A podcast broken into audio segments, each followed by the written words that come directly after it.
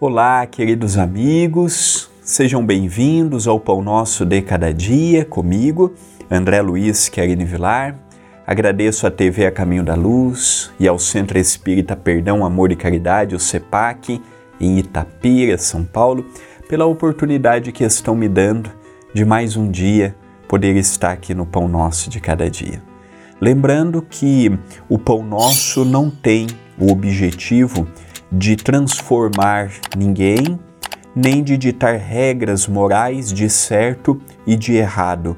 O nosso projeto nasceu para refletirmos por alguns minutos, seja cedo, à tarde, à noite, de madrugada, seja quando você acorda, quando você dorme, para analisarmos uma frase, um pensamento de Emmanuel, pelas mãos de Chico Xavier, por exemplo. Esse é o nosso objetivo jamais de impor o certo, jamais de corrigir o próximo, lembrando que a única pessoa que eu, André Luiz, tenho o direito de corrigir sou eu mesmo. Então vejam no Pão Nosso sempre uma frase, um pensamento, uma reflexão que eu deixo no ar para cada um de nós à luz da razão, da compreensão, da inteligência. Vamos analisando, refletindo, mas sem tirarmos o nosso livre-arbítrio.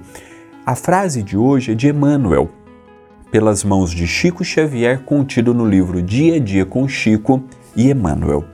O Evangelho, à frente da civilização, é o sol que nos clareia o caminho. Não tenhamos dúvidas de que o Evangelho é a luz é a fonte bendita que nos dá força, ânimo e coragem. Estamos todos passando desde fevereiro, março de 2020 pelo decreto mundial da pandemia. Então, cada país lidou de uma forma, cada contingente de pessoas lidou de uma forma.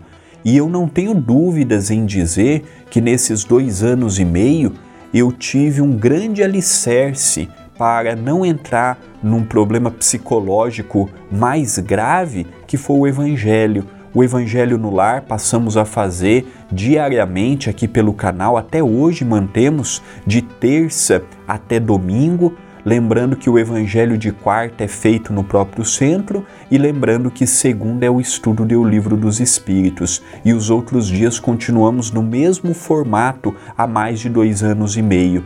A atividade assistencial continuou e até hoje nós vemos um número crescente de pessoas e sabemos que em ano eleitoral a política injeta dinheiro na economia e que para o próximo ano estamos até preocupados porque aumenta-se cada dia mais pessoas batendo na porta do centro. Então nós percebemos que isso foi para mim e para muitas pessoas aqui do CEPAC um grande alicerce ajudou-nos. Dizer que não estávamos preocupados é uma mentira. Dizermos também que as notícias não nos afetávamos é uma mentira. Dizer que não estávamos preocupados por nós e pelos nossos é uma mentira. Mas não entramos naquela paranoia que vimos Hoje você vai numa farmácia igual a Itapira, que é uma cidade pequena, não tem tantas assim comparado com uma cidade grande, você vê que quase todas as farmácias estão sempre com pessoas lá dentro. Aumentou-se imensamente o número de venda de remédio.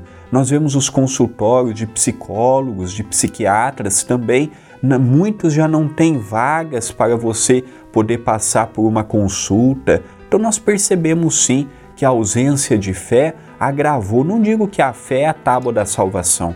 Eu não digo que simplesmente ter fé é a solução do problema. Eu não digo simplesmente, ó, oh, vamos acreditar em Jesus e está tudo certo. Não, isso é uma fé de ingênuo. Isso é uma fé de quem crê, mas sem analisar que a maior crença depende dele e não apenas em, ah, eu creio em Jesus. Então é aí que eu vejo que o Evangelho foi para mim e é para mim um grande sustentáculo. Tenho, me tenho medo, tenho receios, tenho muitas coisas ainda, mas coisas que fazem parte de mim. Aquilo que eu via e que vejo em muitas pessoas graças a esse trabalho do Evangelho, do trabalho na seara do bem, das frentes que a espiritualidade foi nos abrindo mês após mês, me ajudou a me sustentar firme no trabalho na seara do bem. Então eu te convido a ter este mesmo comportamento frente ao Evangelho e não desanimarmos juntamente aos desafios que nos surgem. Esta é uma mensagem de reflexão. Pensemos nisto, mas pensemos agora.